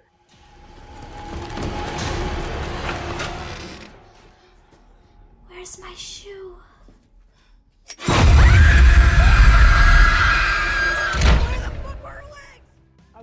aproveitando que falou de fantasia aí, só para trazer um, um, contraponto que eu falei antes, os escritores amadores de terror não leem os escritores amadores de terror, não gostam de ler terror, amador ou não. Em compensação, a galera que gosta de literatura fantástica, eu nem curto muito, mas já consomem muita literatura fantástica. Eu acho que a galera da literatura fantástica nesse sentido é mais unida, assim, sabe? Tipo, consome mais entre eles mesmo, assim, é, é conversam sim, sim. mais. Eu acho que Não, sim, eu nasci ali, né? Nasci nesse meio de literatura fantástica. Era bem, assim, bem legal. Foi até nesse meio aí que eu conheci o Entre Contos. Cara, eu fui o contrário. Eu, eu comecei com esses negócios de desafio e. Porque na época eu achava que eu era o único escritor do mundo, tá ligado? Eu falei, não, não, pô, eu, eu vou ganhar o Nobel, tá ligado? Daí eu comecei a... Eu entrei num, num, site lá que era tipo Entre Contos. Só que ele só promovia é, desafios de terror. Chamava A Irmandade do Terror, um negócio assim. Pensei que era aquele TRL também, tem no Recanto das Letras também. Eu participei dele. E eu achei que lá a galera era bem unida também, assim, sabe? Era tipo um entrecontos, mas eu cheguei no final. Sabe quando todo mundo já tá meio cansado? Tipo, o entrecontos deu uma saturada a certa época, a gente ficou meio cansado. Já tá mais pra acabar do que pra. Eu, é. eu entrei nessa época. Uhum. Chegou no final da festa, todo mundo bêbado, é, já.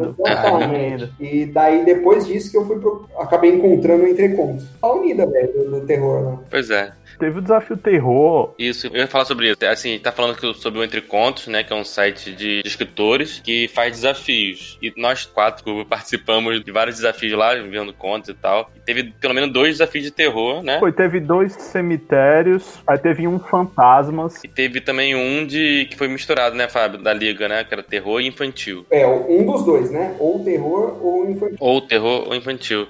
Teve um Bruxas também. Bruxas também. Nossa, o Bruxas deu nota zero. Ou seja, é, pra quem curte terror, é, é, um site bem bom, no assim. No Bruxas, o Fábio quase acabou com a minha carreira.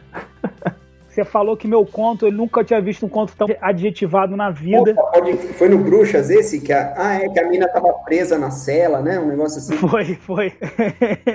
foi. Eu tinha acabado de ler Edgar Allan Poe, eu tava empolgado. Achou Lovecraft no sobre. Cara. É só explicar aqui, gente. O Entre Contos, né? A gente posta os contos lá e durante o período do desafio, o conto fica no anonimato. E todos os outros participantes têm que ler e comentar todos os contos. Então, o maneiro disso é que apesar de a gente ser amigo, se conhecer e tal, a gente não sabe de quem é aquele conto. Então a galera pega pesado às vezes nos comentários e comenta bem. Então, feedback é ótimo, é uma ótima escola para aprender. Só que tem que ir lá com o coração aberto, porque você vai tomar muita porrada.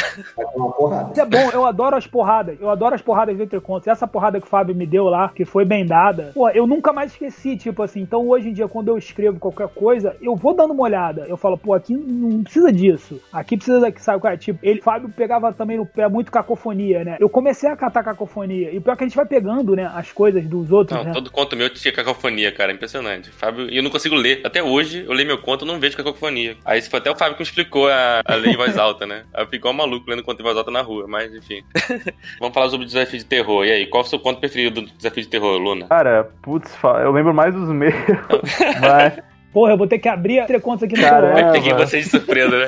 Então cita um conto seu de terror aí. Ah, é, tem dois que eu gostei, que eu escrevi de um Assombrados Anônimos, que era um, um cara que ia pra um rehab de, de caras que estavam sendo assombrados. E tem esse, o Contemplação, que era um conto dois em um. Cara, o cara ia no Vietnã, via uma galera sendo esfolada viva. E Ah. depois ele- eles vão pra uma casa assombrada. Eu gosto muito desse conto, cara. Esse aí é bom. A primeira parte é sensacional, assim. Pois é, teve essa polêmica aí, né, das duas partes e tal. E aí, É. mas foi até legal, o conto, posição bacana. Não, o, o conto é muito bom, muito bom. Mas, assim, as- é, realmente assim, tem uma diferença grande, né, de tom entre as duas partes. E, mas isso não, isso não diminui o conto. Ah, e o Fábio venceu esse desafio. Eu lembro que era um conto de um cara que ia pra uma ilha, alguma coisa assim. É do Lovecraft, né? Esse. Mas teve um conto que eu achei bem legal, mas eu vou lembrar poucos detalhes dele, mas eu acho que era da Paulini, que era um, algum lance do Abaju, que era o. Lembro desse conto, lembro desse conto. O Abaju é o narrador da história. Pronto, o Abaju era o narrador. Depois eu procuro aqui o link e botar na descrição também. Eu não lembro o nome dele, mas era era uma menina, né, que era abusada, né? Achei bem louco também esse daí. Não sei se eu dei spoiler, Paulo, desculpa.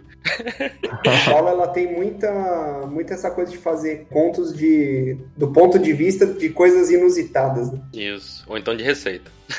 De receita. Não, a Paula escreve pra caramba. A Paula Janine, né, que é uma das autoras, melhores autoras lá dos Entre Contos. Tem muita gente boa lá, cara. Não vou citar ninguém daqui, pra não ficar babando ovo, mas tem muita gente boa. Gustavo Araújo, Paulo Janine. Mas então, fala, fala um conto aí de terror do Entre Contos bom, que você gostou. Pode ser seu também. É seu melhor? Fala sobre o seu conto aí. Vamos falar sobre o seu conto do Lovecraft. É. Teve algumas pessoas aí que ficaram achando que era conto de comédia e tal. É, se você não gostou daquele conto, né, Léo? Pô, Eu não- nem que eu não gostei. Eu acho que eu tenho duvidado, minha nota foi boa, né? Não, não foi.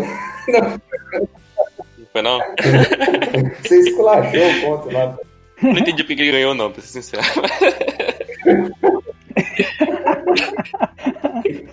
É, eu sou da mesma opinião, mas conto muito bem escrito, cara. Não, o Fábio, né, pra quem não conhece, o Fábio escreve pra caramba. Na técnica do cacete, não quero ficar babando roupa, não quer que esculacho cacofônico, não.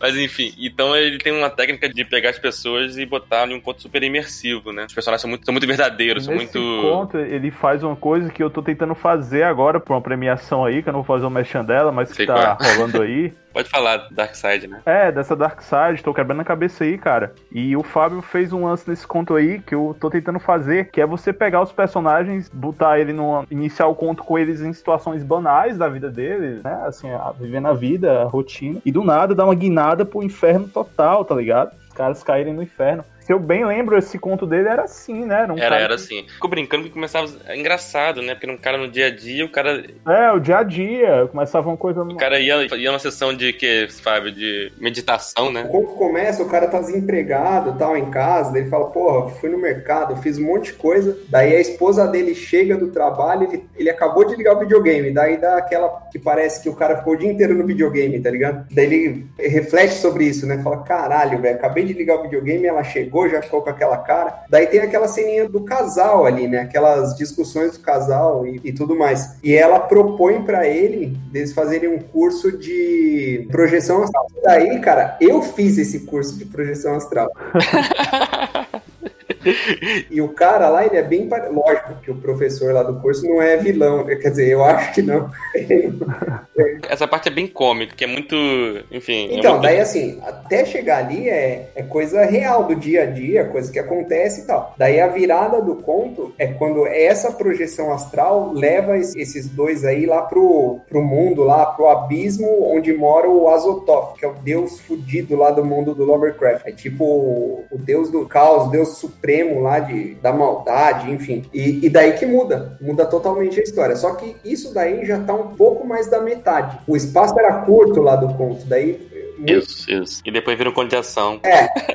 não, tem uma partezinha de terror que eu, eu acho legal, que é terror mesmo, que é quando o cara encontra a mina dele meio em transe, daí tem um espírito do lado dela. Isso, a parte é legal. Aí eu, eu tentei pelo menos fazer terror. Mas assim, no, no geral eu concordo com você. Não tem. É terror o conto, a maior parte dele? Não. Aquela partezinha pra mim é terror. O conto é do cacete, entendeu? Assim, quando eu digo que não entendi porque ganhou, é porque, na minha opinião, teve coisa mais terror do que Não, esse então. conto, entendeu? Mas o conto em si, gostei pra caramba. O conto é muito O bom. conto é muito bom, né? Você citou o Capitão Narigudo também, que é outro conto seu. Começa uma vibe muito parecida também, né? Cotidiano, né?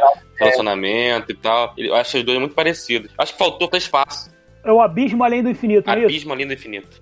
eu tô aqui com o que o Léo falou. Eu vou, eu vou falar rapidinho aqui, só pra. O Léo, o Léo disse assim, ó. Mas o fim, depois que ele usa as duas balas da espingarda, ficou muito corrido. Infelizmente, broxante. Técnica, uma narração crua, sem grandes trabalhos linguísticos, praticamente um relato verbal transcrito, mas que funcionou muito bem para prender a atenção e contar a história. Vamos ver o que, que o Pedro Luna falou. É, Aqui a gente tem que É, não, mostrar. é, fica registrado, a internet não apaga nada. Não tem como depois dizer, pô, tava ótimo. Pior que eu não lembro, vai ser surpresa aí pra mim também, cara. Não lembro, não. O Pedro Luna começa assim, ó. Pô, irmão, quando o terror começa a engrenar, você termina o conto. Mas ele depois vai dizendo o que, que ele gostou. Gostei disso, gostei. No geral, um bom trampo. Bom trampo. Não, então, mas daí eu até expliquei pro Léo, não sei se foi aí nesse comentário, eu acho que é um pouco o que o Stephen King ele, ele meio que prega nesse livro dele aí sobre a escrita, que é fazer o leitor se importar com os personagens. Então, assim, se eu dividisse de forma diferente, vamos supor, se eu deixasse só o primeiro, o segundo parágrafo ali pra mostrar o casal e, e tudo, lá no final você ia querer que o cara se foda, entendeu? Você, ah, foda-se se ele morrer, se ele. Esse era o maior desafio desse desafio, né? Era o maior problema, porque eu- não eram muitas É, então, palavras, né? Tem um limite de palavras curto. Era esse curto, desafio. velho, era muito curto. E terror precisa de imersão, e imersão precisa de espaço. É, apesar de que foi um curto, não tão curto. O que eu me lembro foi 5 mil palavras, cara. 5 mil pra entre contos não tá curto, não. Tá curto pra conto. Eu acho que era 5 mil. É o meu conto teve duas partes. Eu, eu consegui me dar o luxo de fazer isso aí. O Rafael, que estiver online no site, ele pode dar uma olhada aí. Eu acho que era 5 mil, cara. Vou dar uma olhadinha aqui, ó.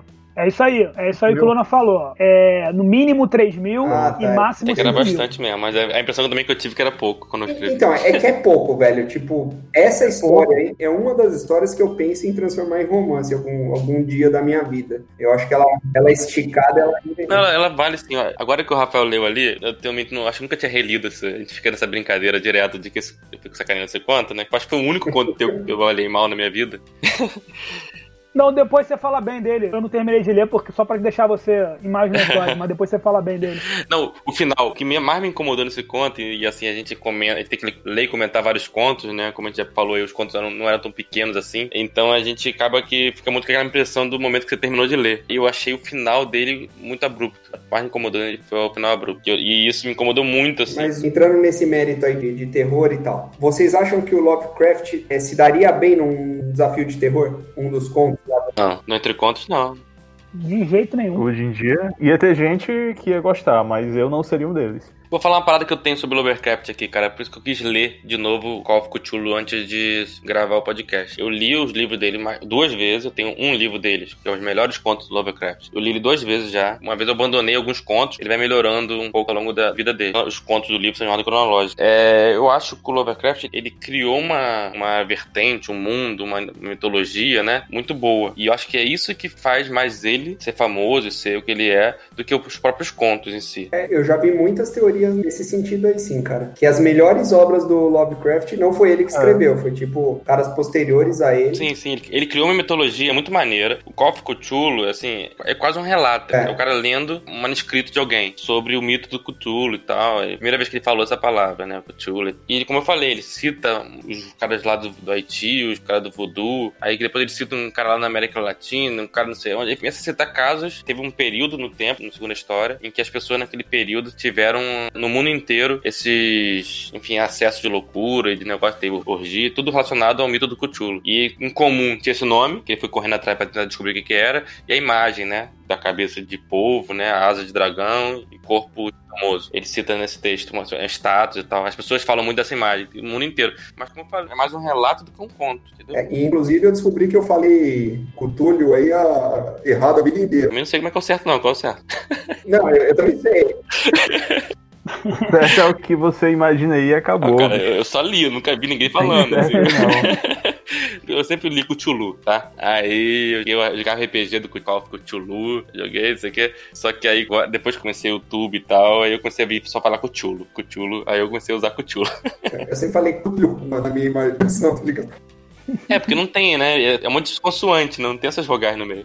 Só o U do final que tem. Mas, cara, é é uma máquina de fazer grana aí. Inclusive, vai sair agora uma série aí e tal, de, em território Lovecraft. Uma parada aí. Eu acho que Não, é HBO. HBO é um livro da Dark Side, né? É. já tem, que eu vi até ontem na livraria esse livro, mas não me interessei muito não. E vai virar série aí, vai sair. Já virou, vai estrear, né? Então não para, é, é influente demais, entendeu? A gente. Faz dinheiro, mas ele mesmo não ganhou dinheiro com isso, não, né? Ele, Não, ele, não. não- ele funda aquilo. É, eu não sei se ele chegou a. Não, é assim como ele, o Paul também, né? O Alan também É, o não Alan ficaram Poe, famosos em vida, né? Eles, começaram- eles naquela época acho que era bem de terror, fantasia. Eram É. livros que não faziam sucesso nenhum, né? Ah, todo escritor morria pobre. Tirando né? o King, né? acho que só o King. Não, não. Eu tô falando dessa época aí, mais, mais das antigas aí. Todo mundo morria pobre, sem braço. Ainda tinha É, uma tinha- ou outra vertente de literatura. Tinha uma vertentezinha ali que dava uns frutos. É, o Lovecraft, ele, ele não publicou um livro, ele publicava contos numa revista, né? Que ele pagava, né? Às vezes, que nem as, as antologias de hoje em dia você paga pra participar, né? Tem isso aí. Pronto. É tipo o que a gente faz É hoje. tipo a gente, é. Isso que eu falar, daqui a pouco a gente vai morrer, aí É. fala, um de nós no futuro vai ficar super famoso com o conto do Entre Contos, sabe é? A gente vai morrer pobre, né? Alcoólatras, de cirrose. Pronto. Eu, eu, tô- eu já tô bem adiantado nesse projeto. Esse nicho, mas, cara, é o que eu falei, é a influência. Esses caras, às vezes, você tem que ver mais pelo lado da influência do que pelos próprios escritos do cara, porque eu, particularmente, li pouco Lovecraft, mas pô, onde eu olho tem influência do cara, então tem que respeitar, né, bicho? Tem um mérito Sim. ali. O cara que cria, né? O cara que tira do zero as coisas e cria As foda. ideias do Paul, os textos dele, eu não sou muito fã, mas eu vejo ali coisas sinistras, de, de uma mente realmente perturbada. E aí você olha a época, pá, 200 anos atrás, não sei o quê. Como eu falei, esses clássicos eu tentei dar uma segunda chance a todos eles, assim. Eu, 100 anos de solidão, eu tentei ler e não consegui, depois eu li de novo e adorei. Virou um dos meus livros preferidos. O Lovecraft eu tentei dar a segunda chance, hum, assim, né? Teve essa visão aí que eu falei, dá pra ler, mas entender que na verdade é uma construção de mitologia, não um livro de conto, né? Assim, não contos do jeito que eu gosto de ver. Porque conto pra mim tem que ter uma história, né? Assim, ali é mais, como eu falei, é uma criação de mitologia. Agora o Paul não. O Paul eu gosto bastante dos contos dele. Apesar de saber que é lento, é adjetivado, enfim. Mas assim, eu gosto bastante. Os contos em geral dele são todos muito bons. Pelo menos assim, os principais, não li todos, mas os principais eu já li todos e gosto de todos. Where's my shoe?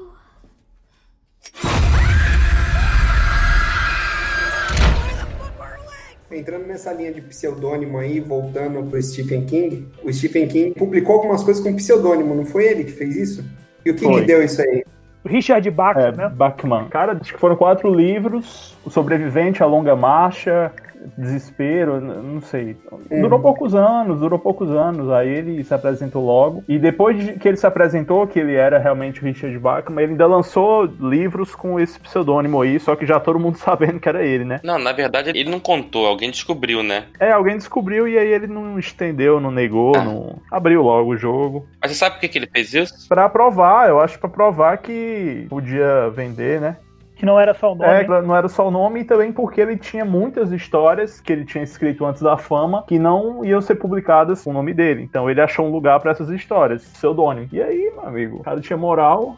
E são duas boas histórias, essas duas que você falou. É, são legais. São quatro livros aí. É, né? Depois ele relançou um livro com o nome dele, né? Richard Bach as Stephen King. São quatro contos. né? E justamente esse livro, os livros de Bachman, que tem esse conto que eu comentei, o Rage, que é o Fúria, eu acho, que é o desses meninos que hoje esse livro, meu amigo, se você tiver aí na sua estante, saiba que ele tá valendo aí seus mil reais na, na estante virtual. Só um toque aí, beleza? Alguém compra.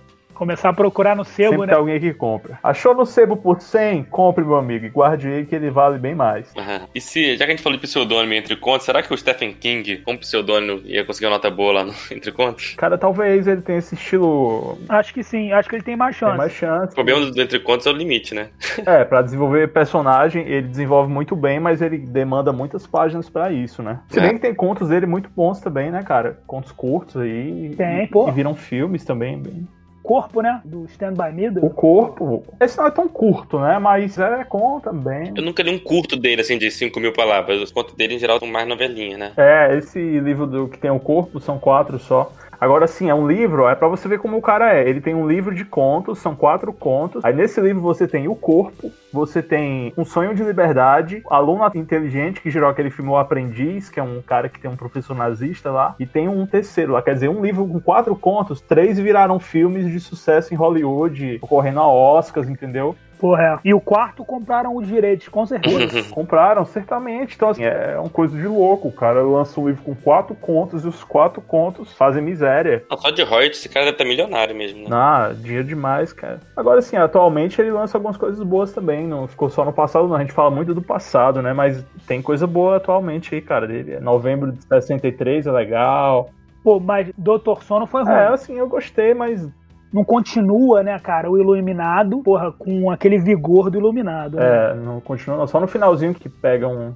Aquele pessoalzinho de caravanazinha, chupando, porra, espírito dos outros, meu irmão, dentro do motorhome, rodando os Estados Unidos, assim, sabe? Ah, Tipo, mas eu gostei, cara. Achei legal. Achei criativo. Essa ideia eu queria ter tido, cara. Não, mas é criativo, mas não é pra continuar o Iluminado, entendeu? Entendi. Porque destoa muito do que era o Iluminado, sabe? O Iluminado era uma coisa mais. pagar boletos aí. Pois é, eu achei É, assim. no final ele tenta recuperar ali alguma coisa do iluminado, né? Mas tem coisa sobre a redoma, gostei. Não sei se vocês leram. Sobre a Redoma não li, mas assim, eu acho que ele perdeu um pouco o timing, né? Porque teve o filme dos Simpsons um pouco antes. Putz, ainda teve Simpsons é foda, né, cara? Simpsons. Não, quando você tem uma ideia pra um livro, você tem que ver se os Simpsons não já fizeram alguma coisa relacionada, né? Pra você não, É foda. Aí tu não faz mais nada também, não né? falar mais nada. Assim, é página em branco. Ele tá falando sobre premonição, né? O Simpsons previu Stephen King. Simpsons é foda. E o A Torre Negra, vocês leram? Pois é, eu ia comentar isso agora. Eu li todos os livros da Torre Negra. Você leu, Pedro? Não, não li nenhum. Não é terror, né? Mas tem um- uma parte de terror, né? Então, o primeiro ele tem um, um negócio meio estranho que parecia que ia pro terror, né? E aí nos outros, o pistoleiro, né? O primeiro. Aí nos outros ele vai ganhando um negócio mais de fantasia, né? Uma saga mais Ele fantasia. mistura fantasia com ficção, com... ele tenta fazer uma mistura, inclusive aquele Callahan, que é do A Hora do Vampiro, ele participa de um dos livros. Tem o padre, né? Padre. Cara, assim, eu acho muito misturado. Tem o Homem Preto, né? O Randall Flag, né? O Flegler aparece. Mas ele me força, cara. Botar um trenzinho apitando inteligente, entendeu? Porra. É. Charles Chuchu. É, Charles Chuchu. Tem um tal de Rei Rubro também, né? Rei Rubro. Que eu sei que esse aparece no Insônia. No livro Insônia tem esse personagem também. Isso. Ele parece que ele escreveu uma, uma saga pra contar, misturando vários personagens dele. Mas eu achei muito salada, assim. Tem, como tudo do King, tem coisas foda, tem cenas fantásticas. Tem dois livros dele, dessa saga do Torre Negra, que eu acho muito, muito bons, que é o Mago e Vidro.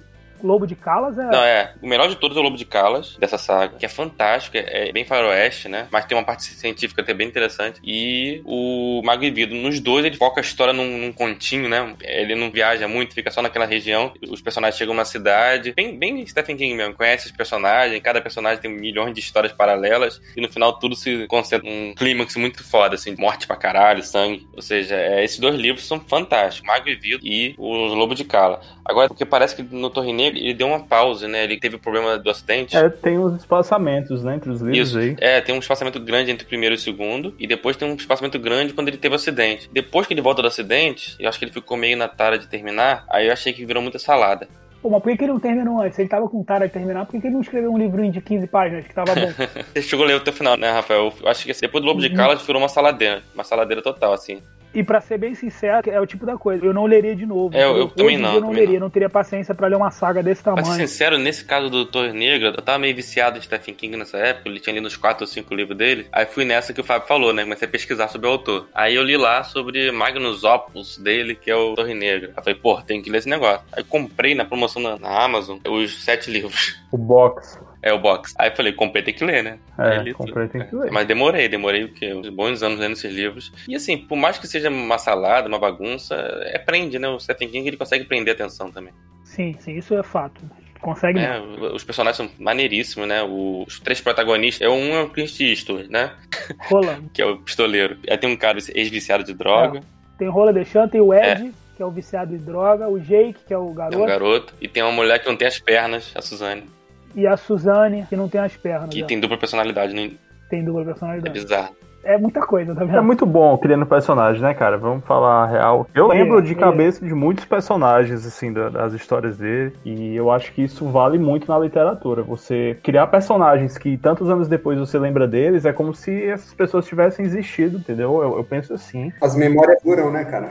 É, cara, é uma coisa muito louca, Sim. porque pensa aí, tantos livros que tu lê por ano, tantos personagens passam pela tua cabeça, e aí, dez anos depois, tu tá lembrando Verdade. de alguns, isso tem que ser reconhecido. Pro bem e pro mal. É, né? pro bem e pro mal, isso tem que ser reconhecido. É, nesse caso da Torre Negra, é isso, cara. São sete livros, né? Você tá convivendo com aqueles personagens, então é, acho que vale bastante a pena. Assim, não li ele de novo, é muito grande. E assim, não curti o final. Não vale a pena aqui tentar no spoiler. É, não entra não, porque eu não tenho essa vontade de ler não, mas eu ainda acho que talvez, Quem quem, sabe sabe, um dia, dia, né? cara, mas... Cara, esse A Torre Negra aí eu não tenho coragem nem de assistir o filme, velho. Que aquele filme parece ser tão ruim, aquele filme, cara. Sério que é uma porcaria mesmo, falar que é ruim. Não, o né? filme é ruim e é muito difícil. Eu acho não dá pra escrever um filme sobre isso, cara. Assim, talvez uma série, uma série teria que ser muito longa, porque é muito confuso, né? Ele mistura coisa demais, assim. Eu tava pensando nisso, os três piores filmes que eu já vi na minha vida, assim, que eu lembro, tem a ver com Stephen King. Putz, A Torre Negra, que é muito ruim. Pra mim foi o pior filme que fizeram nos últimos 10 Pô, anos. sacanagem. Os atores eram ótimos, os atores eram Porra, ótimos. é, os atores eram bons, o Matthew, né, e o Idris Elba, né? Mas então, o primeiro filme é esse, o Torre Negra, que foi é muito, muito ruim. O segundo filme é o Apanhador putz. de Sonhos, É Dreamcatcher. do, do Shyamalan, não é esse daí? Tem Cara, o John Cusack. É que o cara grita no final, ele é um ET. Dudu, me Dudu. O livro já é ruim, cara. Foi o primeiro livro que ele publicou depois do acidente, então tinha como o livro ser ruim, o filme ser bom. Foi tudo ruim. Pois é, foi- frustração que eu vi no cinema, enfim, péssima. E o Sonâmbulos, cara. Sonâmbulos, é, ele não escreveu o livro, é um roteiro dele, sabe? São uns vampiros que têm medo de gato e eles ficam invisíveis, com Não poder. Já assistiu? Assisti, Eu assisti. só vi Torre Negra mesmo. Nossa, então assim, eu tenho sentimentos conflitantes com o nosso querido Stephen King.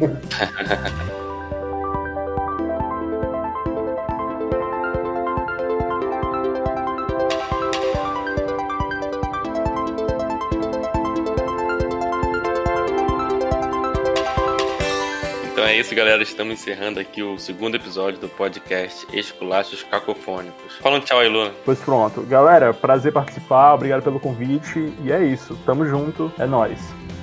Valeu, galera. Valeu.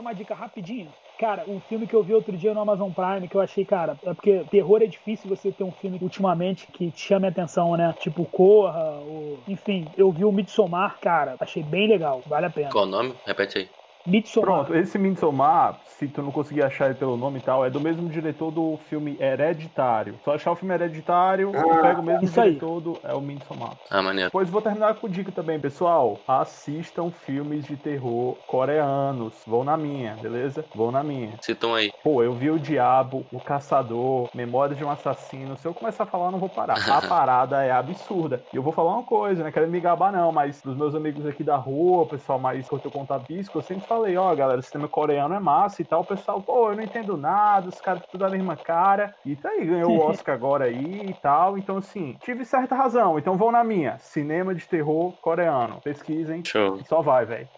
É K-pop também Não, que chama não. não? Tem muito a ver com isso. Cara, asiático é maluco pra terror, vocês estão ligados, né? Japonês e coreano, os caras não tem juízo muito certo pra terror, não. Então, vai nessa, velho. Pesquisa aí uns filmes. Japonês é tudo meio Lovecraftiano, eu gosto de tentáculos. Parada sinistra. E martelo, muito martelo, tem muito martelo.